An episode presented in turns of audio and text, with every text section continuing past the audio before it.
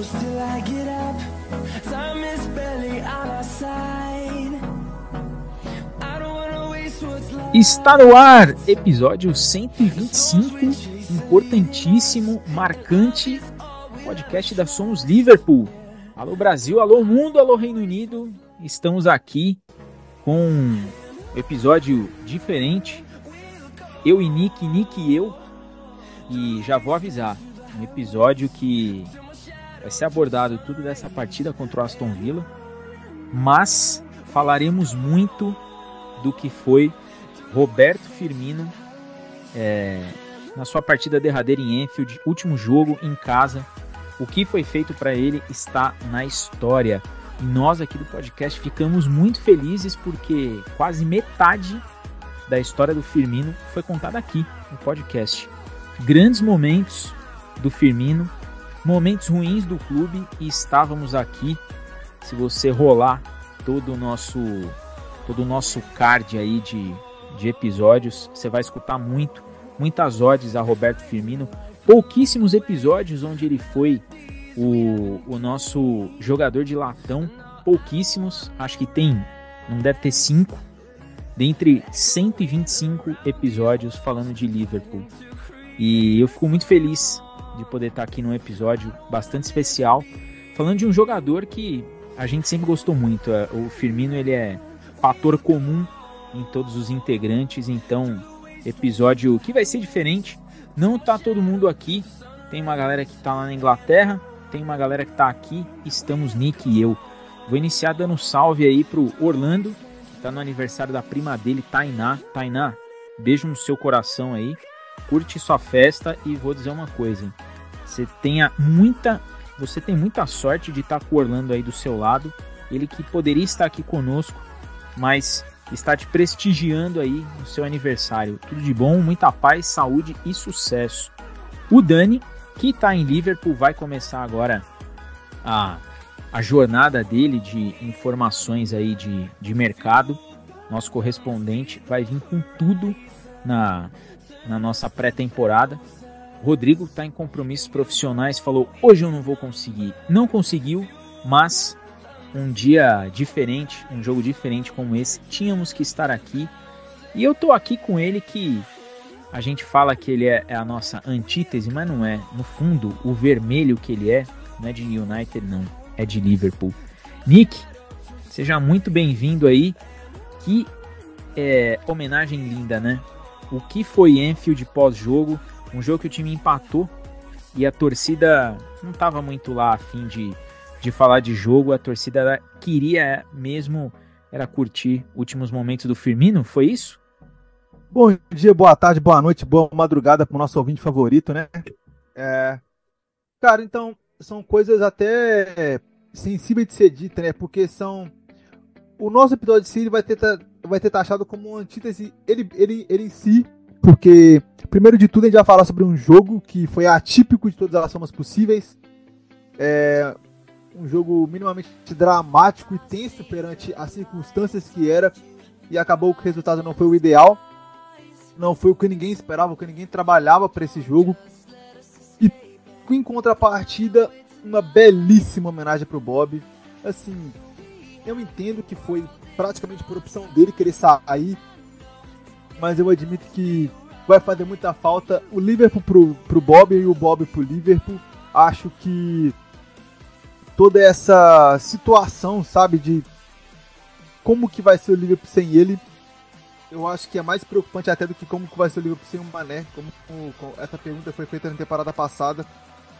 Então, assim, grandes momentos, é, tanto, tantos bons quanto ruins do episódio de hoje a gente vai trabalhar para destrinchar, né, que por mais que o resultado não fosse o ideal, a homenagem tocou e agraciou o coração de todos os torcedores do lado vermelho de Merseyside, porque Bob Firmino fez história, desimplodiu da maneira que conseguiu, da maneira que teve a oportunidade de desimplodir e espero que saia de cabeça erguida, espero que saia com a porta de, na porta, pela porta de entrada e com muito sucesso carregado nas costas, muitos títulos, muitos recordes, muitas apreciações.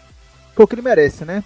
Vamos trinchar bastante do episódio, acabar trinchando sobre as atuações, o que, o que pensar né, para o final de rodada, para o final de, de campeonato.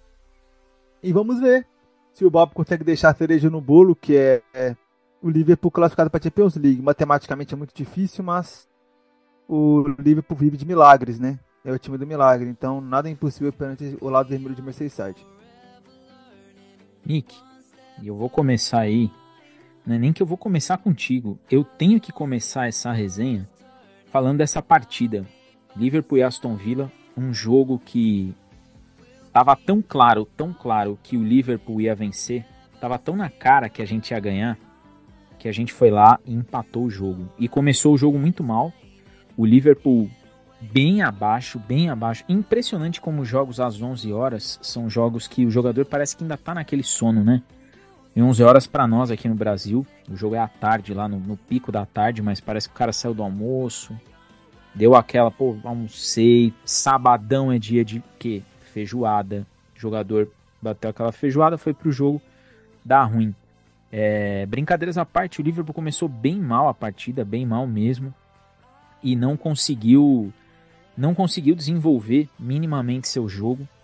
O Konatê faz um pênalti extremamente infantil logo no início da partida. Sorte que o Watkins perde, né, isola esse pênalti aí. E, e com isso o Liverpool segue na, na, partida. Mas logo na sequência toma um gol, toma 1 a 0 vira o, o primeiro tempo perdendo. E só consegue um empate no segundo tempo, ali aos 89 minutos, e naquela, naquela situação que são coisas do destino, né? Primeiro gol do Salah pelo Liverpool, ele teve assistência do Firmino. E no último jogo do Firmino, em casa, pelo Liverpool, ele recebe uma assistência do Salah para fazer o gol. Um a um, vai tudo para a última rodada. Mas a gente tem que falar dessa partida que foi muito abaixo. Uma partida que foi bem abaixo do Liverpool. E que deixou aquela sensação de, pô, e agora? Nick, um a um, jogo ruim, um jogo que foi o oposto da festa que a torcida fez para o que seria, para que foi a última partida do, do Firmino em Anfield. O que você viu desse empate ruim para o Liverpool e que praticamente nos joga na Liga Europa? Cara, então, eu admito que eu não esperava uma postura tão frágil assim do meio campo do Liverpool, porque o meu, é o mesmo meio campo que jogou muito bem na rodada passada é um meio campo já muito bem estável que eu achei que estivesse. Mas quando você vai para o jogo, o Aston Villa vem na 4-2-3-1 e ele deixa, ele faz com que tanto o Maguinho quanto os dois pontas, que é o Jacob Racing e o Leon Bailey, e os dois volantes, eles corram muito em volta da, do meio campo do Liverpool como um todo, tanto o Fabinho quanto o Henderson quanto o Curtis Jones. E você tem um problema. O problema é qual? É, a falta de intensidade perante a idade de parte do meu campo. Então você vê o Henderson tomando um 2 muito, tomando, sendo triangulado múltiplas vezes, e isso começou a estressar ele. E aí começou a gerar problema, que foi o que? Essas triangulações deixavam ou o Jacob Ransom ou o Leon Bailey numa situação muito positiva, com o Maguinho conseguia achar eles numa tranquilidade muito boa. E aí numa dessas que rola o pênalti. Só que o olho Watkins, ele tá de sacanagem, né? Porque, entre aspas, falando grosseiramente, se ele faz o pênalti logo depois, o Jacob Brance faz 2 a 0 do jeito que tava o jogo, ele tinha matado o jogo na hora. Só que não. O Olho Watkins vai lá e isola. E aí o jogo tenta. Opa, agora eu pensei comigo, né? Olha, agora o tabuleiro pode virar pro Liverpool, né? Não. O Liverpool comete uma mesma falha de triangulação que dá espaço para o mesmo tipo de ataque. O Jacob Ramsey vai lá e faz 1 a 0 quando isso acontece, eu sinto estresse de explorar. E acontece aquele lance grotesco, mas grotesco domingo no final do primeiro tempo, que para mim tinha que ser de expulsão em cima do Code Gecko, né? Aquele pé alto que sai rasgando a barriga do Code Gecko e tudo mais. Então, tipo assim, esse primeiro tempo foi muito estressante. O Jordan Henderson muito mal, muito mal em movimentação. Continua tendo um passe muito bom, como sempre teve continua sendo muito visionário, muito líder, mas em movimentação. Não sei se é porque ele não está conseguindo achar os atalhos dentro de campo e tudo mais, mas ele está sofrendo muito para correr atrás da bola. Isso é um ponto complicado para ele, porque a Premier League, o próprio Casemiro mesmo admitiu que você tem que correr muito mais num contra um do que qualquer outra liga do mundo. Eu acho que está fazendo com que ele pene um pouquinho, até mais do que o necessário.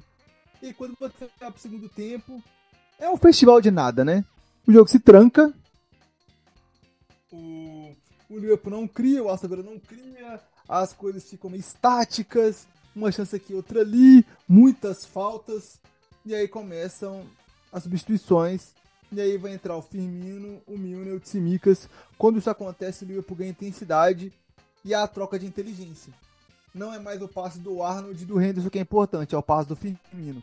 E aí o Firmino começa a desimplodir no jogo mais uma vez, melhor em campo pelo Liverpool de longe. E aí ele pega e fala, não, pode deixar que no meu último jogo que quem traz aqui sou eu. E numa excelente jogada trabalhada numa perda de bola do Aston Villa, o nosso querido Bob empata o jogo e fala eu tô aqui, como ele sempre fez. E a partir daí, o Liverpool tenta porque, porque tenta desempatar com o âmbito emocional do jogo na mão. Só que aí quem faz o de faltas é o Aston Villa. Toma múltiplos cartões até, eu acho que dois nessa reta final, dos 81, dos 89 até o final do jogo, com os acréscimos. E o jogo fica nesse 1 a 1 desmerecedor para o torcedor de ambos os lados. O Aston Villa jogou bem nas suas limitações? Sim. Mas quando percebeu que não tinha mais como competir, parou de jogar. O Liverpool tentou jogar até que o Firmino entrasse. E volto a dizer, o Firmino faz muita falta dentro de campo com a sua inteligência tática. Seu posicionamento exemplar, né? Ele faz muita falta como opção de passe para as peças do ataque. Mas é um cenário assim minimamente desolador dentro de campo, dentro das quatro linhas falando de futebol, porque agora o Liverpool depende do Newcastle para poder para poder classificar e, e, ou então de uma derrota após término das rodadas para o Liverpool do, do United. O United pega o Chelsea no meio da semana e se o United empatar com o Chelsea, o United já está matematicamente classificado para a próxima UEFA Champions League e a briga fica somente entre Newcastle e Liverpool. E o Newcastle pega o Leicester, né? Que vai para sua derradeira né, rodada em que já em que se ele perder, ele é rebaixado, se ele empatar, ele é rebaixado e o Newcastle precisando vencer para se classificar para a Champions League. E em contraparte o Liverpool enfrenta a nossa a base, né, do Liverpool, nosso Southampton já rebaixado. E aí eu não sei como é que vai ser, não sei se os Saints vão querer jogar para Deus, para colocar o sub-17 ou se vai jogar para se divertir, querendo desimplodir o lado vermelho de Merseyside. Só sei que jogando a bolinha que jogou contra o Aston Villa, não vai ganhar de Southampton tranquilamente, não. E o Newcastle tem tudo para golear o Leicester. Então, assim, vamos ver como é que vai ser. Tudo vai depender do resultado de quarta-feira do Liverpool, do United contra o Chelsea para saber se fica ou se não fica, se é uma vaga ou se é duas. E só Deus girar, né? Porque o Liverpool não tá conseguindo dizer muita coisa pro torcedor dentro de campo, não. Ô, Nick, um outro ponto que eu acho que a gente precisa é, que a gente precisa abordar é, é o seguinte, né? Como o Liverpool sofreu essa temporada toda com times que jogam um pouco mais atrás, com times que valorizam muito mais a, a famosa posse de bola estéreo, né? Como o time não conseguiu sair disso.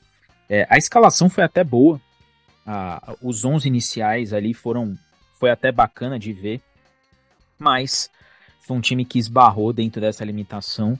Aliás, a gente tem que falar também do trabalho do Unai Emery, né, que chegou ao Aston Villa e mudou, ele mudou muito, muito, muito o que era o Aston Villa é, do, do Steven Gerrard, né? O Gerrard que estava ali liderando a zona de rebaixamento, chega o Unai e carrega esse time lá para cima, olhando para o alto da tabela e soube montar o seu time para fazer jogos é, até específicos, né? contra determinados adversários. Um time que se moldou muito bem aos adversários, tirou ponto de muita gente lá de cima e tirou pontos que foram vitais aí, que seriam vitais para o Liverpool nessa, nessa caminhada rumo a esse sonho que é bem distante, que é a Liga dos Campeões. É, qual que você acha que foi a principal falha do Liverpool nessa partida? O que, que você acha que faltou para o time realmente pegar o jogo pela mão e falar, meu, nós temos que ganhar isso daqui? Você acha que que o Liverpool teve um pouco de receio de de repente ir para cima e acabar perdendo, né? É, em vez de falar, pô, meu, vamos atropelar esses caras, vamos para dentro. Faltou um pouco mais de, de vontade. O time sentiu esse momento no final da temporada? Olha, eu não sei se é por falta de perna, mas o Liverpool tem jogado mais devagar, né? Tentando mais controlar o jogo e tudo mais. É até uma ideia muito boa, jogando em casa. Mas eu acho que se fosse o Liverpool que faz aquele blitz muito bem, acho que o Aston Villa poderia ter perdido. Aston Villa joga muito devagar, sabe? No nessa situação de jogo como um todo e tudo mais.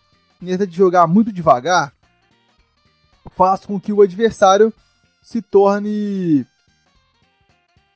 é, como é que eu posso falar? Estressado, né? Porque a bola nunca vai para o campo de ataque ou circula o campo de defesa no tempo que o adversário quer marcar. E aí, nesse quesito que o Unai Emery, trabalha isso desde sempre, o Sevilla dele era muito bom nisso, muito bom nisso. Ele pega e aplica isso muito bem, com dois volantes muito bons, com o Maguinho muito bem, com os laterais que são muito inteligentes com a posse da bola, e faz com que o Liverpool não consiga ter uma blitz efetiva. O Liverpool se estressa. E para piorar, volto a dizer, a falta de intensidade no meio-campo façam que peque ainda mais com o resultado, né? Porque você atrapalha. Se seu meio campo não tá conseguindo correr, se pressionar, incomodar, morder e tudo mais, você tem uma grande chance de fazer dar errado. E é isso que aconteceu com o Liverpool no jogo. E não é só com o Liverpool que tem acontecido. O Aston Villa é muito bom fazendo isso. É o estilo de jogo do Unai. Do, do. Ele é muito bom nesse estilo de jogo de você é, cortar o tempo do adversário início de cortar o tempo do adversário é você conseguir incomodar ele mentalmente falando, você desestabilizar a tática do time adversário na mente. O problema é que, cara, o Liverpool já é macaco velho, sabe? Já jogou contra o Nai múltiplas vezes, era para já saber fazer jogar contra isso. E volto a dizer, parece que a falta de intensidade do Liverpool atrapalha o Liverpool no blitz.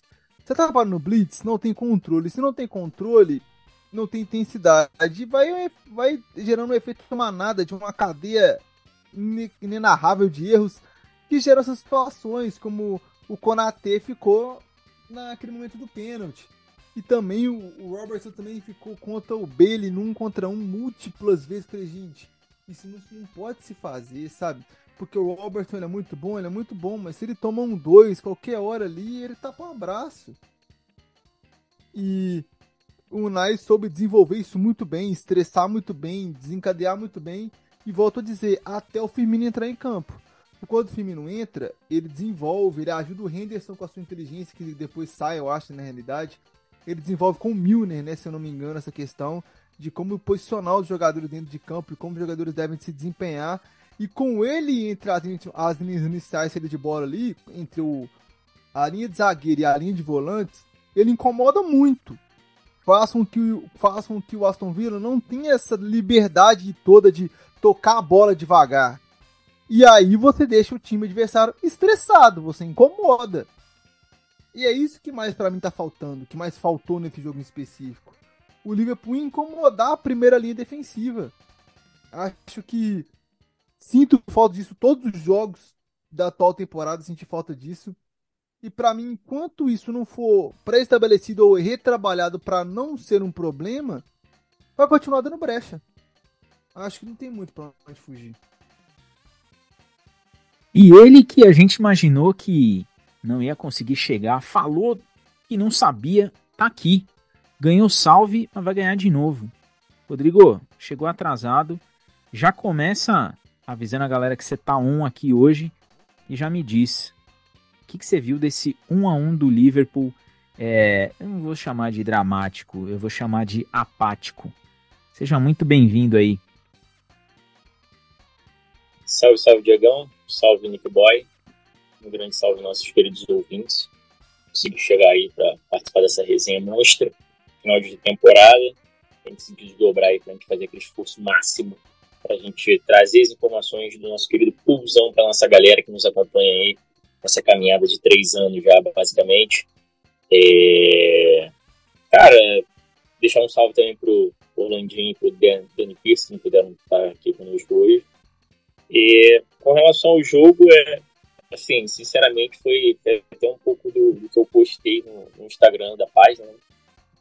É, era um jogo é, com um misto de sensações para quem torce para o Liverpool, né? Eu, na verdade, sinceramente, eu acho que o resultado pouco me importou, até porque desde essa caçada do Liverpool para uma possível vaga na UEFA Champions League, pô, não depende só da gente. Desde tudo que aconteceu durante essa temporada, a gente não depende, a gente precisa fazer o nosso e temos que secar os rivais. Né? Por mais que a gente tivesse vencido, né, o United venceu, o Newcastle venceu, a gente continuaria na mesma situação ainda, precisando de um pequeno tropeço aí para que a gente pudesse conseguir essa vaga. É, então também não é terra arrasada por conta desse empate, mas tinha uma, uma sensação mista com relação ao jogo.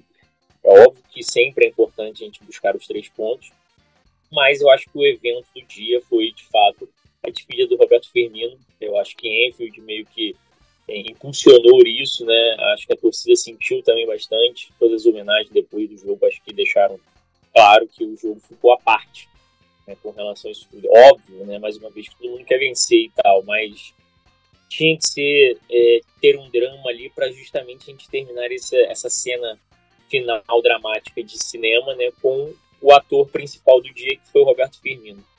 Né?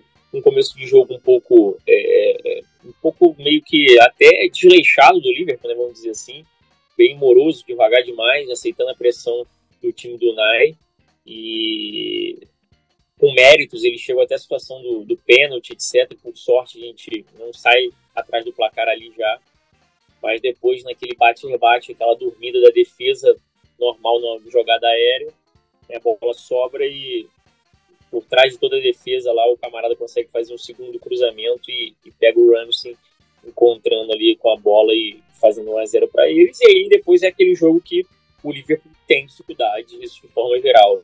Né? Como já disse o Nicolas aí, seja com o Nay Emery ou com qualquer outro time que se feche muito bem e saiba explorar né, as costas dos seus laterais, né, que foi o que o Nay fez a partir do, do 1 a 0 né, tentou espetar bastante ali os seus pontos, né, bem abertos, para poder pegar aquela situação de surpresa e de repente ampliar o placar. O jogo se tornou perigoso, mais perigoso por conta disso, né? Mas como eu comecei, iniciei brefando, né? Era um, o dia dele, o ator principal tinha que participar, né? Então ali por final já do jogo, o Firmino entra com a sua digna né, e merecida despedida, sua última atuação em Enfield com a camisa do Liverpool, né? E, pô, o Salah acho uma, uma trivela sensacional e acho o Firmino entrando de cara ali para chapar e empatar a partida, né? É algo que realmente são coisas que só acontecem em Anfield com o Liverpool. Acho que nenhum roteiro de cinema seria tão é, é, bem escrito desta forma com a despedida do Bob, né? Ele sendo salvador de uma derrota em casa. Né? Seria mais perfeito se ele conseguisse ainda nos minutinhos finais fazer um 2 a 1 ali, e aí que eu acho que a sensação de filme perfeito estaria completa, mas tem esse misto né, das, das, das emoções, né, e o jogo acaba que, né, pelo todo, foi um resultado até justo, ao meu ver. Eu acho que não deveria haver um ganhador na partida, apesar do Liverpool no final ter pressionado bastante, mas foi justo.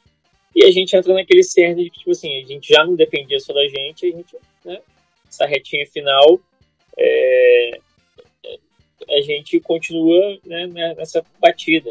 A gente sabia, sabia que seria difícil, muitos até acreditavam que a gente não fosse pegar nenhuma, nenhum tipo de competição europeia, né? mas é, é o que tem. Se for a, a Liga Europa que nos espera, vamos em busca, né? Talvez, até a brincadeira que nós fizemos, né? talvez seja até um plano do próprio, porque ele não tem o título ainda, então ele vai lá em busca dessa taça e quem sabe a gente não consiga focar bastante nessa segunda competição europeia, mas há de se ver ainda, tem ainda uma pequena porcentagem de chances aí do Liverpool conseguir essa bendita vaga, mas eu acho bem, bem provável.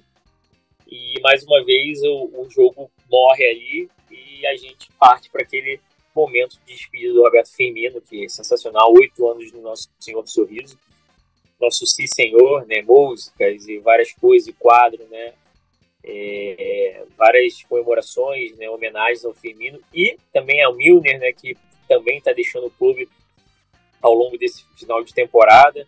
É, acho que foi um dos, dos maiores custo-benefícios da história do Liverpool, o Milner, porque é um cara que agregou demais, veio de forma gratuita para o clube, cara multicampeão também, conquistou nosso vice-capitão, então um cara que tem uma, uma moral enorme dentro do, do, do staff do clube de, do Liverpool e merecida também as homenagens para ele, mas que acaba ficando em segundo plano, porque eu acho que o Firmino né, é o cara é, mais idolatrado, até por ele, jogadores, né? Quantas vezes a gente já viu o Mané e o próprio Salah é, é, evidenciando as qualidades absurdas do Firmino para que eles possam potencializar os seus gols, né?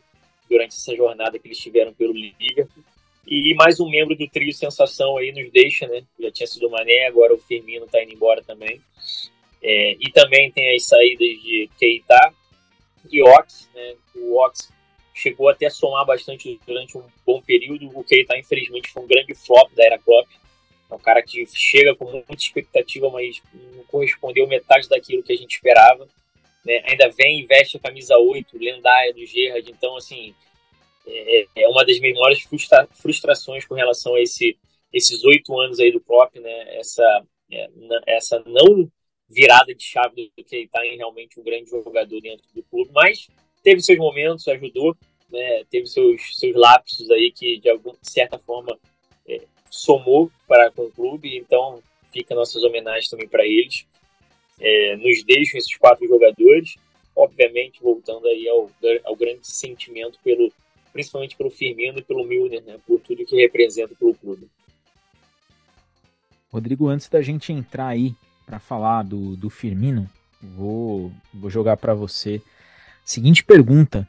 É, uma, uma temporada que começou né, com aquele, aquela vitória na Community Shield, né, em cima do Manchester City, e a gente imaginou que seria uma temporada completamente diferente. Né, uma temporada, pô, o time vai continuar brigando pelos títulos, é, pô, 4/4 é realidade de novo, vamos continuar nessa tentativa. Mas o que a gente passou aqui e o que a gente narrou ao longo da temporada inteira foi é, mais baixos do que altos numa montanha russa maluca desse time do Liverpool. E quando a gente fala hoje de última rodada, vai ficar, né, a decisão ali de vai ou não vai para a Liga dos Campeões, essa dependência de resultados, como até o Tiagão falou aqui no, no, último episódio, que nós somos é, torcedores, mas também somos conscientes daquilo que a gente fala. É, o Liverpool, temos que ser sinceros, ir para uma Liga dos Campeões seria coroar uma temporada lotada de erros, né? É, seria aquela passada de mão na cabeça da FSG e até do Klopp absurda.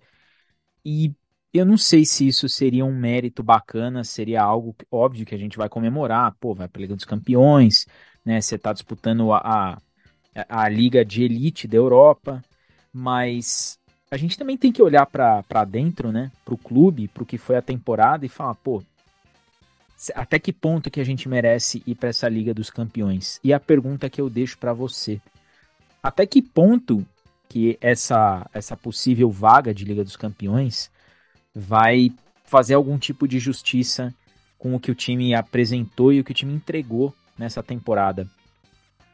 É, Diego, eu concordo muito com, com esse ponto de vista com relação a coroar uma temporada que foi muito mais de baixo do que alto, né?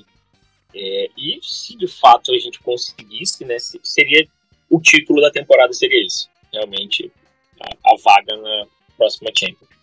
Seria o título da temporada, porque é, e não assim, e muito mais por merecimento dessa reta final, tá? Não pela temporada como um todo, como você já bem frisou porque realmente o time tenta se reestruturar, volta a apresentar um futebol minimamente melhor, né, com alguns ajustes notórios a serem é, acertados, mas o time evoluiu bastante nesses últimos, sei lá, 10 jogos aí, vamos, colocar. Então, é, é de, de, se vangloriar com relação a isso. Só que aí, para mim, já é o, o vislumbre do que pode vir para a próxima temporada. Entendeu? Já é para encerrar minimamente bem para trabalhar o que precisa ser feito. Agora nós temos, acabamos de falar sobre quatro jogadores que definitivamente vão sair do clube. A gente pode ainda perder o, o Keller, né? A gente não sabe quem são os jogadores que vão chegar. né? É, então, assim, qual vai ser o tipo de reformulação que nós vamos ter? Se nós vamos poder aproveitar mais os nossos jogadores como o Morton, que pode voltar de empréstimo. Então, assim, né, a gente tem o, o que teve um, um grande. É, é, foi um dos, dos únicos momentos, poucos momentos bons naquela conturbada fase que a gente não engrenava, a gente ganhava um jogo, perdia dois, empatava um e voltava a vencer nos trancos e barrancos. Era o único que conseguia render alguma coisa naquele meio de campo. Então, assim, tem um vislumbre positivo para esse moleque. A gente não sabe o que esperar do Thiago, que a gente já falou diversas vezes. Fisicamente é world class, né? Fisicamente bem é world class, mas ele vive com lesões. Então, assim, é uma reestruturação de fato que eu acho que a gente espera que seja mais impactante ao, do que foi as últimas, que foram gradativas. Peças aqui pontuais, peças aqui pontuais, e agora eu acho que se faz necessário um pacote né, melhor, vamos colocar assim. Então, eu acho que já é vislumbrando isso daí. Eu acho que é, justamente até por isso que o meu misto de sentimentos com relação à partida não foi nem de sofrer tanto pelo resultado de 1 a 1 nossa, não, não, foi mais por realmente estar tá sabendo que a gente está perdendo um ídolo do clube, né, é dois dos, maiores, dos últimos maiores ídolos, né, o Milner também. Infelizmente eu não consigo colocar o Ox muito menos decretar como prateleira de ídolos do clube, né? Foram jogadores que agregaram bastante em alguns momentos ali, principalmente o Ox, né, na Champions, principalmente ele ajudou demais, um golaço contra o City também, então assim, é, é, acho que tem o seu mérito, mas dali, do, dos quatro aí, infelizmente ou felizmente, eu não sei, acho que a gente só pode colocar na prateleira de, de ídolos o Firmino, principalmente o Firmino, que é um cara que certamente para muitos é um dos grandes ídolos da história do clube, e o Milner por tudo que agregou né, de forma geral, né, sua garra, com a sua determinação, com a sua é, orientação, um capitão longevo aí do clube juntamente com o Henderson. Então, assim, é, e é preparar o terreno para a próxima temporada, cara. Eu, sinceramente, acho que eu, tem muito tempo que eu não quero o final de uma temporada como eu quero dessa do Liverpool, justamente para poder ver o que vai acontecer nessa janela de transferência, como a gente vai poder reajustar esse time, o elenco. E é bom também que os jogadores né, terem os seus momentos de reflexões, de entenderem, a gente sabe como a gente vai aproveitar melhor, potencializar alguns jogadores. Né? A gente tem aí o crescimento gradativo do Gakpo e do Darwin Nunes nessa reta final, jogadores que somaram bastante nessa, nessa reta final de temporada. Então isso é positivo. Então a gente precisa um pouco disso e encarar a realidade, não tem essa. É, é, eu, sinceramente, não sei o quanto uma não vaga, provável não vaga na Champions, vai afetar financeiramente a investida da FSG no mercado. Não sei isso não tem como a gente prever, mas eu acredito que não tem jeito, não tem por onde correr. Se a gente quiser voltar a ser competitivo, a gente vai ter que ir ao mercado, fazer alguns dois, três movimentos bons ali e ajustar o que nós temos, né? Então, eu tô mais com essa sensação de que é, é, show, valeu, obrigado, o que, que tem pra próxima temporada? É Liga Europa? Então vamos. É isso, vamos. E como você falou, né? Começo de temporada, é a primeira vez, né, dos últimos é, é, é, das últimas janelas aí, das últimas viradas de temporada aí que a gente tem feito aí, participar do podcast, que a gente errou, né, Diogão? A gente sempre fala que o, o Liverpool vai chegar lutando, brigando, e, e, pela temporada passada tinha mais um indício, né, disso, de que o clube iria brigar novamente, mas aconteceu tudo o que aconteceu e faz parte. Faz parte, faz parte do processo de renovação, a forçada, né, do, do forçado é, processo de renovação que se fez né, por uma série de coisas ainda há de se ver que há jogadores aí que, com o passar do, da próxima temporada ou também daqui a pouco vão começar a ver novos rumos, né? O próprio Henderson já tem uma certa idade, está no elenco, né? É, há muito tempo também, então a gente não sabe o nosso capitão, ok, mas vai chegar, se chegou uma hora para o Gerrard, vai chegar uma hora para o Henderson também, meu irmão. Então não tem jeito, a gente vai passar por isso, né? É, e agora é expectativa mil aí para essa janela de transferências. Eu concordo com tudo que você falou, inclusive na temporada que a gente, vou dizer que a gente errou pelo prognóstico do início da temporada, a gente acertou nova posição do Arnold desde a temporada passada. A gente acertou os jogadores que não tinham que chegar e a gente acertou os jogadores que tinham que sair. Então, mérito nosso. Inclusive, vou deixar um salve aí, não vou falar o nome, mas algumas páginas que claramente, né, Rodrigo, escutam a gente e colocam aí, pô, dá os créditos para algumas coisas que você, com toda certeza, escuta na Somos Liverpool. Então, por favor, você que, que busca aí material, problema zero de colocar é, aquilo que é dito aqui. Mas, poxa, dá os créditos. Projeto Independente tem uma produção intelectual que vocês não fazem ideia, vocês não fazem ideia do quanto é trabalhoso e do quanto isso é gratificante pra gente. Mas, antes aí de falar de Roberto Firmino, um, um questionamento até pontual, Nick.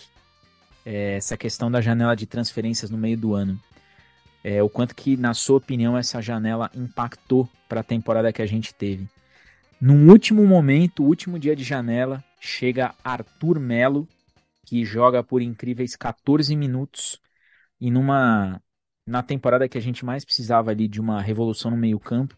Thiago continua machucado, o Milner né, já com idade avançada, Rendo voltando de lesão, e chega o Arthur, que joga somente 14 minutos, se machuca, não volta, vai embora sem deixar muita saudade, né?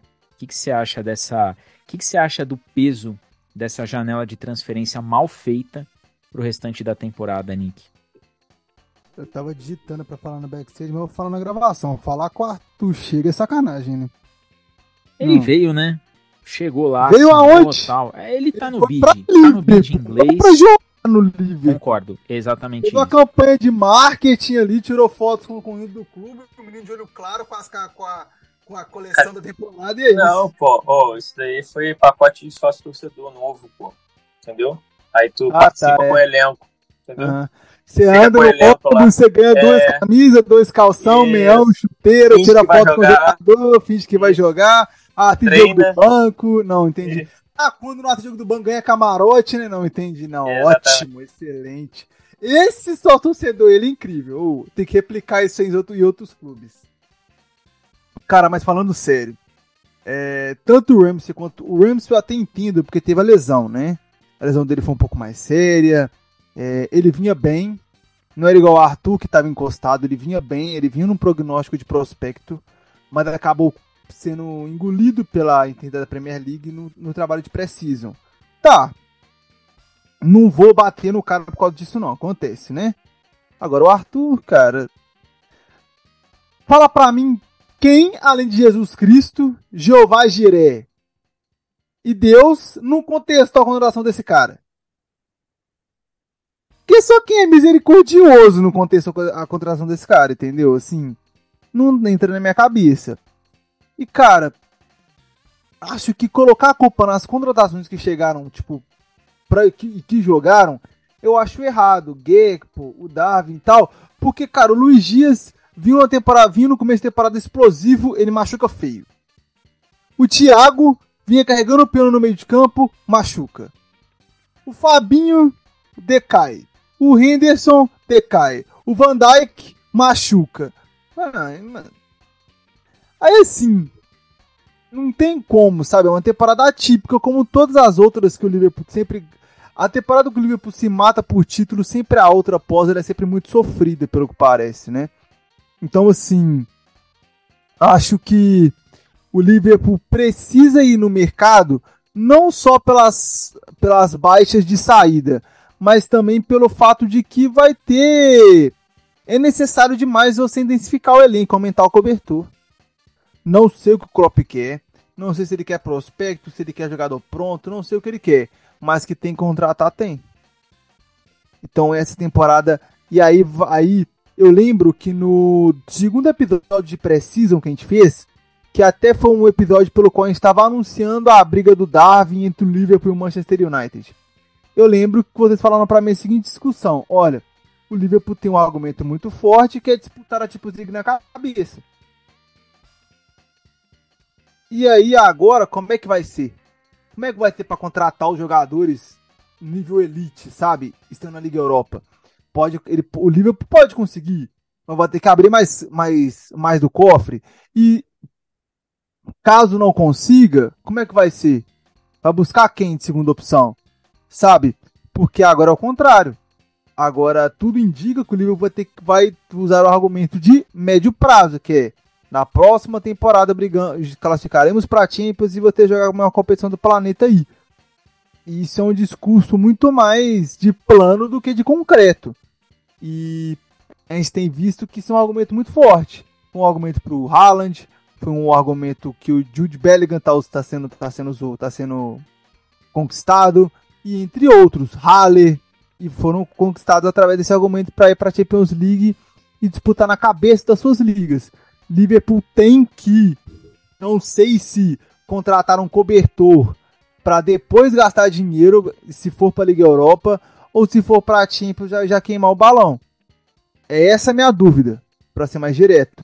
Porque se não queima o balão agora, não briga na elite. Porque tá cotada para City gastar mais, para Chelsea gastar mais, cotada para United gastar mais. E o Liverpool, ele é o top 8 da liga em gastos. Ou seja, o Arsenal tá começando a gastar mais que vocês. Tá sendo, vai ser necessário demais que vocês abram um cofre. Não sei se tem esse dinheiro, mas vai precisar pagar pelo menos aí umas, uns próximos 200 milhões na próxima janela em múltiplos alvos, se quiser se manter na cabeça ainda da Premier League como sempre se manteve. 200 é, milhões eu diria que você vai trazer uns quatro jogadores tranquilamente. 200 milhões você traz quatro, você pode trazer um gastando 100 e os outros 100 você vai buscar quatro. Aliás, o Tillemans está aí sem, sem multa, sem nada, podendo vir de graça. Então já dá para vencer em 200 milhões cinco jogadores. Mas vamos falar de Roberto Firmino, né? Firmino que deixa o Liverpool e você não estava aqui na gravação, Rodrigo, mas a gente contou a história de metade do Roberto Firmino no Liverpool, nós contamos aqui, né? E talvez a gente tenha pouquíssimos episódios em que o Firmino é o nosso jogador de latão e muitos episódios em que ele é o nosso melhor jogador na partida, ali, nosso jogador de botão. Depois de oito anos, ele acaba deixando o clube vai ficar no nosso inconsciente aquela análise, poxa, podia ter ficado mais uma temporada, mais duas, mas fato é que ele não vem jogando regularmente, né? Depois da sua lesão, ele teve ali uma uma baixa na sua regularidade no, no 11 titular e sai muito por cima. Ele sai como um dos caras mais queridos dessa da história que o Klopp criou no Liverpool, né? Ele sai como sendo um dos melhores jogadores, com elogios por grandes treinadores aí mundo afora e com um carinho que aí eu acredito que a gente tem que falar disso. Um jogador que na sua despedida, num jogo em que a torcida está esperando vitória, o time empata com o gol dele e tudo mais, mas a torcida está ansiosa para poder agradecer ao jogador. E o cara recebe uma homenagem de Sir Kenny Douglas na casa né, dele, Enfield, é pra gente olhar e falar, o cara, ele tá na história. Se, se tínhamos visto já ele na, na, na partida anterior sendo saudado sem nem entrar em campo, é, essa despedida dele fica na história como sendo uma das mais bonitas homenagens de uma torcida para um, um jogador que ainda tem lenha para queimar mas sai do clube tendo conquistado tudo. Ele conquistou 100% dos grandes títulos, é, tá na história. Ele é um dos grandes assistentes da história. 100 gols, 110 gols, né? É, quase beirando 200 participações em gols, dá 180 alguma coisa. Com números absurdos, conquistou tudo. E a gente já sente falta daquele sorriso brilhante e daquela voadora. Rodrigo, o que, que dá pra gente falar desse. Nós narramos aqui quase metade da história de Roberto Firmino no Liverpool. O que, que fica desse craque pouquíssimo valorizado pelo Brasil, pouquíssimo, quase nada, né? Para não dizer zero valorizado. É, mais que em Enfield, é, tá no coração dos jogadores, tá eternizado nos muros da cidade, nas casas da cidade. Terminaram ali uma, uma pintura muito bonita e que daqui 50 anos o cara da, dessa geração, o garotinho que tá indo com o pai que viu Roberto Firmino, vai falar pro filho ou pro neto: "Esse aqui foi o Bob. Você não tem ideia, sente aqui que eu vou te contar a história de Bob Firmino". O que, que fica desses oito anos, Rodrigo? Você já tá sentindo falta do Bob? Bob, eternamente nossos corações, né? Muito ídolo, Firmino. É, eu sou da época, né? Eu comecei a assistir Premier League na época que o maior brasileiro, né? Da história até o momento da, que abriu as portas para tipo, os brasileiros na Premier League foi o Mirandinha. Logo depois Juninho Paulista no Middlesbrough. E você vê o que, que o Roberto Firmino hoje representa né, no futebol inglês de forma geral é algo absurdo. É, sem dúvidas, é o maior é, brasileiro da história da, da Premier League. Né, esse, nesse período aí de oito anos. É, não, tem, não tem discussão com relação a isso, por tudo que ele entregou né, ao clube e, e a todos, né, como ele é aclamado. É como eu já tinha falado aqui um pouquinho antes, né, é, só quem, quem acompanha o Liverpool de fato consegue enxergar o quanto o Roberto Firmino foi importante, principalmente para essa história recente vitoriosa que o Klopp conseguiu construir com o time. E como o cara se moldou. O Roberto Firmino chega no Liverpool como um camisa 10 do Hoffenheim da Alemanha, né, um cara que de fato jogava ali na meiuca atrás dos atacantes, e ele simplesmente se molda, vai se moldando e o Klopp ajuda ele nessa transformação e o cara vira um atacante que faz um falso 9 absurdo, sensacional. Eu acho que um dos maiores feitos de falso 9 da história do futebol se trata de Roberto Firmino. É... E se adapta, é o cara que se adapta, é o cara que vem ao meio de campo, é o cara que joga em todas as posições do ataque, joga aberto, joga centralizado. É, ele é um cara que é multifuncional e você vê, percebe isso assistindo os jogos. Então, assim, é, o Roberto Firmino que o, que o brasileiro, em geral, vê é o da seleção brasileira, que teoricamente é atacante, é nove, acabou. Não o Roberto Firmino do Liverpool. Né, o que ele fez pelo Liverpool e como ele jogou pelo Liverpool. E aí você tira por jogadores que atuaram com ele, mencionando que ele era o melhor jogador do clube. É, é, assim, é, não, não foi só uma vez, né? A gente já viu entrevista do Salah falando que o melhor jogador tecnicamente de forma absurda é o Bob, o Mané, o Henderson, o Alisson, o Van Dijk. Tipo assim, o elenco falava, tipo assim, tô, pra todo mundo aqui, o melhor jogador do, do, do, do Liverpool é o Salah, pô, ponto. É o cara que entrega mais de 20 gols por temporada e tal, etc, etc. Só que a gente esquece que para esse cara chegar nesse mais de 20 gols por temporada, tem que ter uma engrenagem funcionando para ele ali. E muito dessa engrenagem era o Roberto Firmino. O que o, o, o Salah e Mané falavam com relação a como o Firmino atuava para poder potencializar os dois é algo absurdo. E aí eu tenho até deixar um salve para o amigo Daniel, que ele é botafoguense, amigo meu aqui, né, aqui da área e torce pro Real Madrid. E depois que ele passou a ver alguns jogos do, do Firmino, ele passou, ele passou a entender, ele falou, cara, esse Firmino joga muito ele tinha outra ele tinha a mesma visão que a maioria tem do Roberto Firmino. Só que ele passou a ver, passou a entender, passou. Pô, cara, esse cara é totalmente diferente e é. E, e é um cara que agregou demais, você falou, ele tem 360 jogos, se não me engano, 68, alguma coisa assim, 189 participações de gols e assistências nesse, nessa numeração. É algo absurdo.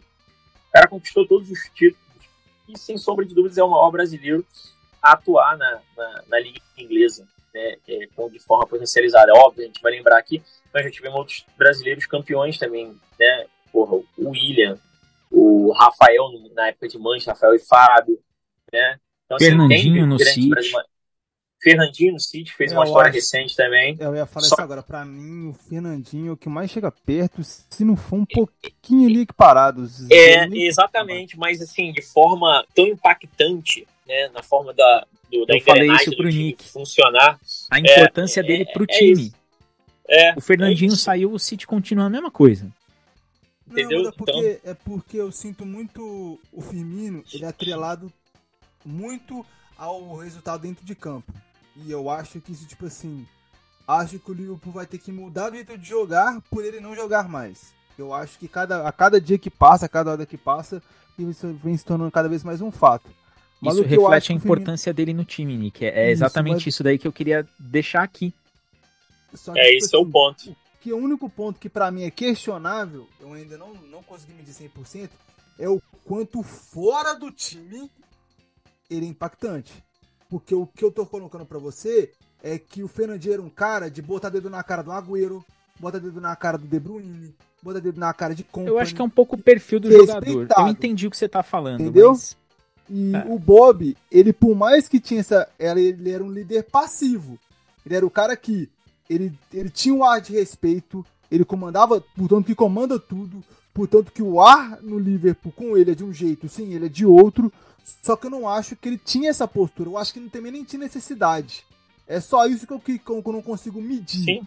Não, é. Entendeu? Eu, eu entendo isso daí. Eu entendo, mas que, acho que de forma geral eu ainda prefiro acreditar que o, o Roberto Firmino hoje ainda é o maior prospecto com relação ao brasileiro. Né, Eu na, vou, na história da liga. antes de você seguir, Rodrigo, vou até pontuar isso, até para você complementar, tá? É, quando o Nick coloca esse questionamento aí, pô, o time vai ter que mudar o jeito de jogar por conta da saída do Roberto. Isso é um fator da grandeza do cara. O, o Klopp, ele vai ter que reinventar, vai vir uma nova versão de Liverpool, porque agora nem no banco vai ter aquele cara que vai entrar e vai fazer o papel que ele faz. Não, não tem mais esse jogador. Então, para alguns, vão Exato. olhar e vão falar assim: pô, mas aí o Klopp também se escorou num jogador, vai falar de preguiça e tudo mais. Só que a gente que contou essa história aqui é, é o Firmino é um cara de uma efetividade absurda. Ninguém chega próximo de 200 participações em gol fazendo qualquer coisa. Isso acho que ninguém vai discutir, né? Acho que a gente não precisa entrar no debate. Ninguém tem os números que ele tem de mais de 100 gols pelo time e quase 100 assistências do nada, sendo aleatório. Ah, bateu no cara, o cara. Ele não era somente o cara certo no lugar certo, ele era o cara efetivo e o cara técnico, ele era o cara cerebral. Vale lembrar que na partida do Mundial de Clubes, o Firmino ele joga o jogo inteiro e basicamente todas as ações de ataque do Liverpool passaram pelo Firmino. E o gol quem faz é o Firmino. E quando você tem a saída desse cara e o, o, o Klopp falando, pô, é, vocês não têm ideia da importância desse cara no nosso jogo até hoje. Quando você tem o Guardiola elogiando, o Ancelotti elogiando, o Mourinho elogiando o cara, falando, meu, é um, é um cara diferente. É, e é um cara que talvez não tenha aparecido tanto porque ele nunca teve tanta mídia. Não, se, não é um cara midiático, ele não é um cara de holofotes. É um cara mais na dele, é um cara mais, mais tímido, mas é um cara que em campo ele entregou tudo. E, e eu, eu vejo que a gente teve muita sorte de poder contar a história do Firmino aqui. E, e eu deixo aí para você essa, essa reflexão, Rodrigo. É, para quem tá nos ouvindo, tem muita gente que fala, pô, a fase do fulano acabou, é, já acabou o tempo de não sei quem no clube. Muita gente fala, ah, o Klopp já deu, ah, tem que botar a mão no bolso. É, o que, que você espera agora desse time que vai ter que se reinventar sem ter nenhum jogador, nem no radar de contratação, com o perfil de, de ser um cara que potencialmente possa fazer um falso 9 como o Firmino fazia? Como que você imagina que a gente vai lidar de olhar para o banco e pensar numa mudança de jogo, mas Bob não está mais ali? Então, acho que a gente até tratou disso aqui uma vez, né? E é, parece, me parece, essa é a minha impressão, de que o Klopp tenta isso, né? É, é, tenta isso hoje com o que ele tem com relação ao Gakpo. O Gakpo tem feito muito essa função. Eu que levantei joga essa pelo bola meio. de que o Gekpo Então, ele joga pelo cara. meio, volta bastante ali, vem ele vindo com a bola de frente pro, pro marcador, ele consegue ajudar nas ações ofensivas, ele tem tentado fazer isso. Ele não tem a qualidade, não parece ter a qualidade técnica, obviamente, do Roberto Firmino para tal é, desenvoltura. Mas ele, taticamente, ele tem feito isso. E, e tem até ajudado a, a potencializar o trabalho dele, que eu acho que ele, vindo né, de frente com a bola, de frente com o seu marcador, ele agrega mais. Ele vem, volta e parte, vem, volta e parte, né, do que ele jogar de costas. né. O Firmino, o Firmino ele poderia jogar de qualquer posição. Eu já, já não acho que o Gakpo consegue jogar de, de qualquer posição. Ele precisa voltar e se virar para poder atacar. O Firmino não. O Firmino, ele com, com um toque, pô, aquele passe que ele dá pro Salah contra o Newcastle é, é putaria, pô. que ele pisa na bola com o pé e joga com o outro de costas, assim, né? Então é, é o tipo de, de coisa que é propriamente do Roberto Firmino. O Gakpo não. O Gakpo já acho que é o cara que é para carregar ela, é para trabalhar ela de frente, né? Pode ser que dê certo, pode ser. Em alguns jogos nessa temporada, principalmente nessa reta final, tem funcionado, né? Pode ser um, um escape, um escape aí. Mas não sei, a gente, assim, é, é, é cedo a gente poder ficar me imaginando como vai ser, porque a gente não sabe até é aquilo que a gente falou, pô, na, nossa, na minha cabeça, por exemplo. Vou falar na minha cabeça. Na minha cabeça, um trio de ataque próxima temporada é Salah, o Dias e o Nunes. Esse é o trio de ataque. O, o Gak provavelmente nem vai jogar, começando a jogar, vai ser reserva. Essa é a minha, minha, minha, ideia aqui no momento. Só que aí a gente não sabe. Aí chega lá, temporada que vem é Gak por mais 10, tá ligado? Porque o time encaixou, assim, sei lá, não sei. Pode falar, né? Acho complicado porque o meio de campo não vai ser o mesmo mais, entendeu? E aí eu fico aí, a pergunta que fica mais séria é como que vai ser o meio campo.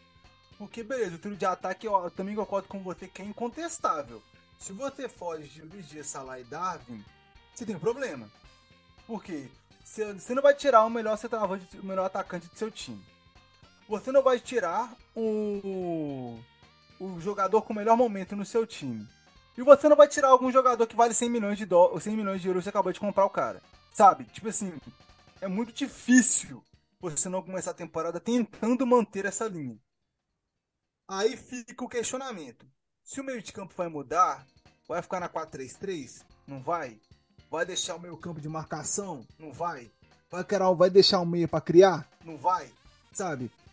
Então eu acho que vai ser necessário esperar as contratações chegarem porque estão especulando de que Jesus Cristo está falando, ah lá, todo mundo está falando que vão ser pelo menos 3 mil campistas. Cara, o Liverpool pode ser capaz de jogar só na 4-3-3 e chegar, chegar julho, o Liverpool pode jogar até na 3-5-2 com os mil campos que podem chegar.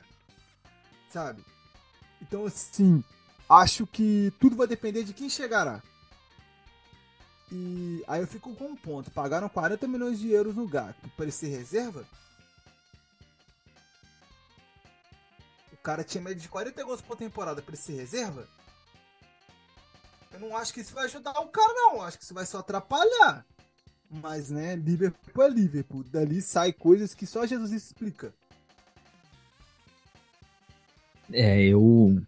Eu tô um pouco. Não vou dizer que eu tô apreensivo, mas. É, esperando para ver essa questão de janela. Dizem que o Liverpool, né, saiu aí em alguns portais. E, e aí eu dou os créditos pro Rodrigo que faz muito bem isso daí lá no Insta, ele não entra, ele não entra nessa resenha de ficar cravando jogador A, jogador B, e eu acho que ele faz corretíssimo isso, até para a gente não ficar marcado. O nosso foco não é esse. A gente informa e a gente analisa. A gente não tem a pretensão de, de dar furo de notícia e nem de, de pô, crava que o cara. Não. Tem algumas páginas que fazem isso, fazem muito bem, tem outras que fazem isso, acertam no chute, e tem outras que falam qualquer coisa e deixa para o tempo dizer se elas estão certas ou não. Mas alguns portais estão dizendo que o McAllister vai ser anunciado tão logo acabe até tão logo acabe a temporada. É, se a galera visse aqui o nosso chatzinho interno enquanto a gente grava, meu Deus do céu.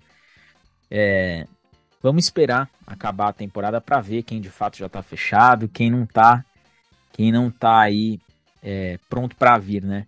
Mas essas mudanças de, de jogadores aí que a gente espera, né, que aconteçam, nós já estamos muito felizes, né? Que próxima temporada a gente vai olhar para o banco. Rodrigo pode bater palma, estourar fogos. Keita não estará lá. Keitazinho que chegou aquele hype todo. A gente deu chance para ele aqui no podcast. Só faltava o Joe Gomes e juntos também. Pô, 2027, aí... né, galera? 2027. É, 2027 ainda falta um chãozinho ainda para isso, né? Falta chão para 2027, mas uma hora chega. Uma hora Olha, chega. vai que ele faz uma temporada arrebatadora e o Chelsea compra o cara. Incrível. É, eu acho que esse temporada arrebatadora você tá. Pô, nem na melhor temporada do Liverpool ele conseguiu fazer uma temporada arrebatadora, entendeu? Nem na temporada que todo mundo do clube tava nota 10, ele não, ele não foi nota 8, pra ter ideia. Então é não, complicado. pô, ele teve a temporada do título lá da, da, da Premier League, que ele fez a então. dupla com, com o Van Dijk, foi, foi a única temporada boa dele. Então, mas nem assim. Mas, Mas, depois parece que ele morreu, tá ligado? mas vamos combinar. Ele foi o melhor da temporada? Não, não, foi a melhor dele. Falando dele. Então. Ele foi. A melhor dele não. Pô, Não, mas a melhor dele não tira o Colibali do Chelsea pra ser contratado, Também pra não. contratar ele, entendeu? É isso que eu querendo dizer. O Thiago Silva não vai ter, mano, ele não vai ser, ele não vai perder espaço pro Joe Gomes, entendeu? Isso que eu quer dizer. mas Que eu. vai- é, que vai- se bem que o Arsenal podia contratar ele, né, velho? Porque aquela zaga do Arsenal é uma piada. Pô, podia, ia ser fantástico. E, e se o tivesse Arsenal é aquela. uma piada. É. Aliás, o Arsenal é melhor. É, exatamente. Tem Melhor um nem- brother nosso, tem um brother nosso que, che- que liga um equipamento, toda vez que a gente fala Arsenal, a gente sabe muito bem quem é. Exatamente. Eu eu tô eu tô até de certa forma ansioso para o que vai ser essa janela do Liverpool, é porque são muitas posições, né? Não, não é não é uma reformulação de você trazer dois caras. A gente tá falando de um potencial quatro jogadores chegarem e desses quatro pelo menos dois serem titulares assim sem muita discussão. Mas eu imagino que o time vá sim é aquilo que eu falei em alguns episódios atrás. É, é uma temporada que a FSG se constrangeu de constranger o Klopp. E que o Klopp se constrangeu de ter talvez acreditado na FSG. Teve até aquele episódio do Klopp com o bonezinho do New York, né? No treino, que o pessoal falou, pô, ele tá protestando na cara larga aí. E ele tava corretíssimo de fazer isso. É, tiveram alguns erros do Klopp fantásticos, mas a gente não vai entrar nesse mérito aí. Mas vamos esperar, né, Pra ver o que vem de para ver o que vem aí nessa nessa próxima janela do Liverpool, pra gente poder olhar e falar, pô, dá pra acreditar na temporada? Não sei. Fato é que Liga Europa tá mais tá mais próximo aí da gente. Como como a gente falou, é, a Liga Europa talvez seja um grande prêmio, um grande prêmio já para uma temporada completamente displicente do Liverpool. E antes da gente finalizar aí, eu vou até pegar essa análise rápida de vocês dois. Nick, temos aí pela Premier League nessa última rodada, ainda joga amanhã, né? O Newcastle contra o Leicester. Falei aqui no último episódio, pelo amor de Deus, né? Newcastle não ganhar do Leicester, pode parar, né? Apesar que tudo pode acontecer nessa Premier League, né? Vai saber o que, que vai acontecer. Não acho que o Leicester ganha, mas é, pode, pode rolar. Tem um jogo ainda no meio de semana, dia 24 e dia 25. Brighton, Hove Albion e Manchester City. Um jogo que é nada para ninguém. Mas teremos Manchester United e Chelsea. O Chelsea podendo ser aí o fiel da balança. Porque na última rodada, o Chelsea pega o Newcastle, o United pega o Brentford, é, aliás, o City pega o Brentford, o Manchester United pega o Fulham em casa e a gente fecha fora de casa contra o Southampton. Nick, dá pra acreditar? Sem- seja sincero, sem, tira, tira o clubismo, tira essa manta do clubismo, arranca fora essa camisa do Liverpool que você tá vestindo agora. Você acredita no milagre? Não. Não acredito, pr- primeiro pelo ponto de que o United joga em cada contra o Fulham joga em cada contra o Chelsea. Olha aí na tabela, olha aí. Olha aí, você que tá ouvindo a gente, olha aí há quanto tempo faz que esses dois times não ganham não ganham no Trafford. Eu acho que só por aí fica difícil. Aí vamos lá, beleza então. O United classificado pra Champions, tem uma vaga pra disputar, que é o Newcastle. O Newcastle pega o Leicester no St. James Park. Mano, eu vou falar pra você, tá difícil demais, cara. Aí depois. Pega o Chelsea no Stamford Bridge. Aqui é um cenário. Aqui temos um cenário. Mas tudo vai depender por quê? Porque o Liverpool tem que ganhar da base. O Liverpool ganha da base, talvez tenha a condição de classificar se o Chelsea ganhar do Newcastle. Porque eu não acho que o Newcastle perde contra o Leicester. Eu acho que o Leicester é rebaixado amanhã. Estamos gravando no domingo, viu, família? Chelsea- O Leicester é rebaixado amanhã. E aí, na derradeira rodada do fim de semana, teremos o United já classificado, possivelmente, ao meu ver, né? Eu sendo clubista pro lado contrário. E a briga contra a vaga pelo. A, a briga pela vaga do Newcastle, possivelmente. É o máximo que eu enxergo. Porém, todavia, entretanto, se vocês não ganharem da base, coisa que eu acho muito difícil. Acho que o Liverpool tem que entregar muito para não ganhar do Southampton. Se o Liverpool não ganhar do Southampton, eu falar pra você, aí, aí, aí, tá, aí você já pode, pode mandar padre, pastor, pai de santo lá em Enfield correndo. Não vai dar errado. Porque eu acho que é isso. Acho que a Liga Europa, pelo cenário atual, como o Rodrigo mesmo falou, no- nos momentos que dependia de si próprio, não fez por onde. E caso o milagre aconteça, é, os deuses do futebol quiseram assim. Porque eu acho muito difícil. E você, Rodrigo? Acredita no Dito milagre? isso- Dito Dito isso, estamos na Champions, né? perde os do- É, o United perde os dois jogos e o Newcastle também, pronto. Estamos classificados. Boa noite. Saca- Sacanagem. Eu, É. Vai eu tô com o. Nicolas. Eu acho que o, o, o prognóstico aí pra aquele 1% de, de chances ali é justamente essa, esse, esse último jogo do Newcastle contra o Chelsea. Eu também tô com ele, que eu acho que o, o United faz a boa dele, se classifica tranquilamente, faz a parte dele, né? E o Newcastle pode ser, apesar de eu também achar difícil, porque o time do Newcastle está bem encaixado, mas é onde você pode se pegar esse jogo, Chelsea, o último jogo, né? Newcastle e Chelsea, é isso aí. E a gente fazer a nossa parte, né? Ir lá e meter uns 3 a 0 pra ficar bonito lá contra a base. Aí fechou. Mas vai ser tenso. É, eu sinceramente tô. Já tô. ah, Inclusive, mandar um salve aí pro Daniel Christian, que faz as nossas artes aí. Precisa renovar, né? A gente precisa atualizar aí artes de Europa League para ontem, porque pode ser que, né? Pode ser que. E aí eu já digo, se vier a Europa League, vamos ser sinceros, nós vamos ter o melhor elenco da competição e o Liverpool tem que pensar, outro time vai brigar para jogar essa final contra nós, porque um dos finalistas tem que ser o Liverpool. É... E é isso, né? É isso, senhores. Trouxemos aqui bastante coisa dessa última partida, analisamos essa essa despedida em casa do Roberto Firmino, ele que nos trouxe esperança aí de ir para uma última rodada com alguma condição, mas a gente acha muito difícil. Porém, ele fez a parte dele, Bob emocionou a todos em Enfield, se emocionou muito. Você ter, acho que jogador que encerra a carreira ovacionado por qualquer torcida, ele já tem que ter que a carreira dele foi um sucesso. Agora o jogador encerrar a passagem num clube como o Liverpool, como o Roberto Firmino está encerrando, e ser ovacionado com direito à musiquinha e o maior ídolo do clube indo saudá-lo em campo, aí vamos combinar que a carreira do Firmino ela pode se resumir tranquilamente à passagem dele no Liverpool, que ela foi um sucesso estrondoso.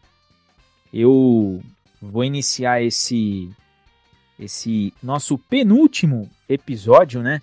Episódio 125 com Nick. Começo contigo. Semana que vem em uma semana gravaremos o último episódio da temporada regular, fechando a terceira temporada desse podcast. Só a primeira temporada inteira, né, Nick? Primeira temporada de ponta a ponta. Primeira temporada que você fecha. Você já tá, você tá há tanto tempo assim, Nick? Não, pô, eu fiz, eu fiz a outra temporada, pô. Mas você não fez ela inteira. Fiz, temporada passada eu fiz ela inteira, pô. Eu acho que não, Nick. Fiz, fiz. Eu não Eu cobri pré-temporada. Temporada inteira eu fiz. Não. Bom, enfim. Entendeu? Eu não fiz pré. Admito pra vocês que na pré eu tava ausente e tal, não tava aí, vocês não tinham vocês não tinham me chamado ainda. Portanto, Na verdade, Não. Eu acho que você entrou na metade Na de uma metade temporada. da última temporada. Exatamente. Essa, É. você não fez a pré, mas essa É, a sua mas você fez ela inteira, temporada é. de ponta a É. ponta. Não, família, eu fiz a temporada a temporada de 63 jogos, eu fiz ela inteira. Não, dos Eu cobri 64 a jogos. Champions, Eu cobri a Champions inteira, até que eu fiquei melando o ovo com vocês aqui da chapada do. Da chapada É, do. é, não, então é temporada retrasada. É porque passou rápido. Passou rápido, mas é, verdade. é a temporada retrasada. Ele, na retrasada, ele entrou na metade da temporada. metade. Exatamente. Então, aí só Aí ele fez a temporada pré- passada. É, aí Só não fez não a pré. Isso. Isso. Eu não fiz a pré. A, pré, a temporada Aí é a passada, temporada de a passada gente. agora, do, a temporada dos 63 jogos, eu admito que eu não fiz a pré. Eu tava ausente 64. com vocês. Isso, o Pierce e tudo mais. Eu não, não fiz nada de pré-temporada com vocês. Verdade. Aliás, também, porque na época eu acho que o United também fez aquela, te, fez aquela temporada que contrataram 250 milhões de jogadores. Eu tive que cobrir aquela merda lá e falei, velho, não consigo ajudar nessa parte aí. Aí Verdade. fizemos a Você tá temporada. aqui, hein? Pelo amor 60 e tantos jogos. Aí eu fiz a pré-temporada agora, do Darwin, aquela novela, aquela parada toda e tal. E fiz a temporada inteira, essa dramatização toda aí. Você 22, está 23. correto. Fui traído pela idade. É isso. Avisa a galera aí, Nick. Semana que vem, episódio derradeiro. Episódio ou que nós vamos fazer um prognóstico de Champions, ou que nós vamos falar do que vai ser o time na Liga Europa. Avisa a galera. Dia 28, pós-Southampton, estaremos aqui. Vamos saber, né, família, se é, a gente vai assistir o Sol Nascer, que é o logo da Liga Europa, ou se as estrelas brilharem, que é o logo da Champions, né? Vamos ver como é que vai ser isso aí. É uma grande novela, todo final de. Todo, toda reta final de Premier League parece que por ir pra novela, seja pra classificar pra Champions, pra ser campeão, campeão pra Liga Europa. Nunca é tranquilo, nunca tá certo, nunca acaba tranquilo. É impressionante. É, e vamos ver. Já falei minha opinião aqui pra vocês. Pra mim, o Liverpool precisaria ir à Champions pra a Inglaterra manter-se forte em questão de camisa. Claro, a não ser que o City ganhe a Champions esse ano e o misticismo da camisa leve na Champions City acabe. Mas se não for, vai acabar indo somente um clube campeão da Champions para a Inglaterra. Isso tem condições de degringolar muito o ranking. Mas também tem a contraparte de que se o Liverpool for para a Europa League, a chance do, do ranking da UEFA ter, ter múltiplos ingleses é muito grande. E eu acho isso interessante para o nosso futebol. Ainda mais perante as coisas que têm ocorrido fora da Premier League. Então, assim, acho interessante e desinteressante em ambas as partes. Tanto para o Liverpool ficar na Champions ou não ficar na Champions. Ou ir para a Europa ou não ir para a Europa. Mas a gente vai descobrir isso depois das duas horas da tarde de domingo que vem. Como, como todo mundo já deve saber, a última rodada ela é praxe de que todos os jogos são no mesmo horário para não ocorrer nenhuma Meio dia e meia. Resultado. Meio dia e meia do horário de Brasília, vamos estar correndo todos os jogos ao mesmo tempo. E a gente vai saber quem vai pra Champions, quem não vai, quem vai pra Liga Europa, quem não vai, quem fica na Conference, quem é, quem é. Possivelmente, como eu falei, como eu acho que o Leicester é rebaixado agora, na segunda-feira, quem fica com a última vaga a gente vai ficar sabendo já, já na semana que vem. Se já não é o Leeds, eu acho que já é, mas né, matematicamente eu não tenho certeza se já tá rebaixado. Mas a gente descobre tudo semana que vem, disserta tudo, fecha a temporada, tira umas ferezinhas pra parar de falar mal dos jogadores maravilhosos como Joe Gomes, Keita, Milne, é, Darwin e etc. Konate e tudo mais. E voltamos com a pré-temporada de possivelmente 250 milhões de contratações do Liverpool, incluindo McAllister, Caicedo, Jesus, Alá e Giré. E assim vai. Rodrigo, tá, nós estamos a tempo, hein? Vamos entrar aí na quarta temporada seguida, contando a história do Liverpool. Estamos já na eternidade e aviso o pessoal que semana que vem é o nosso episódio derradeiro de uma temporada completamente maluca, mas que cobrimos ela de ponta a ponta. Independente do resultado, acho que a gente tá feliz, né? A gente não pode reclamar. Ninguém sabe mais de Liverpool do que quem escuta o nosso podcast. É isso? É isso. Salve, salve, Diegão. Salve, Nick. Salve, nossos queridos ouvintes. Forte abraço a todos aí. Semana que vem chegaremos ao final de mais uma temporada. É muito gratificante para a gente aqui do podcast. A gente está conseguindo tocar isso daí. É, as coisas vêm evoluindo gradativamente com relação à página, ao nosso podcast. As pessoas têm curtido bastante, têm nos ouvido, nos acompanhado. É, a gente tem conseguido né, bastante feedbacks positivos também, até da galera que participa com a gente, das entrevistas bacanas, nossos ZNs, etc. Então, seguimos juntos nessa reta final aí.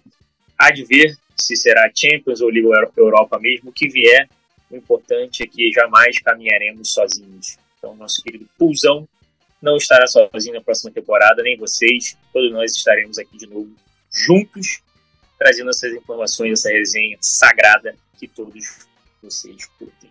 Forte abraço a todos e valeu, família. E eu deixo aqui para vocês que agradeço sempre cada play, cada interação, cada feedback.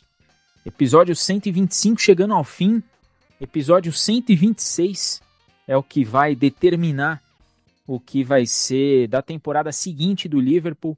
A gente vai passar aí para vocês toda a programação na semana que vem de como vai ser esse fim de temporada. Tem coisa boa vindo por aí e a gente espera que coisas melhores como Liga dos Campeões aconteçam, porém, se vier a Liga Europa, tá de bom tamanho, tem que ir para ganhar.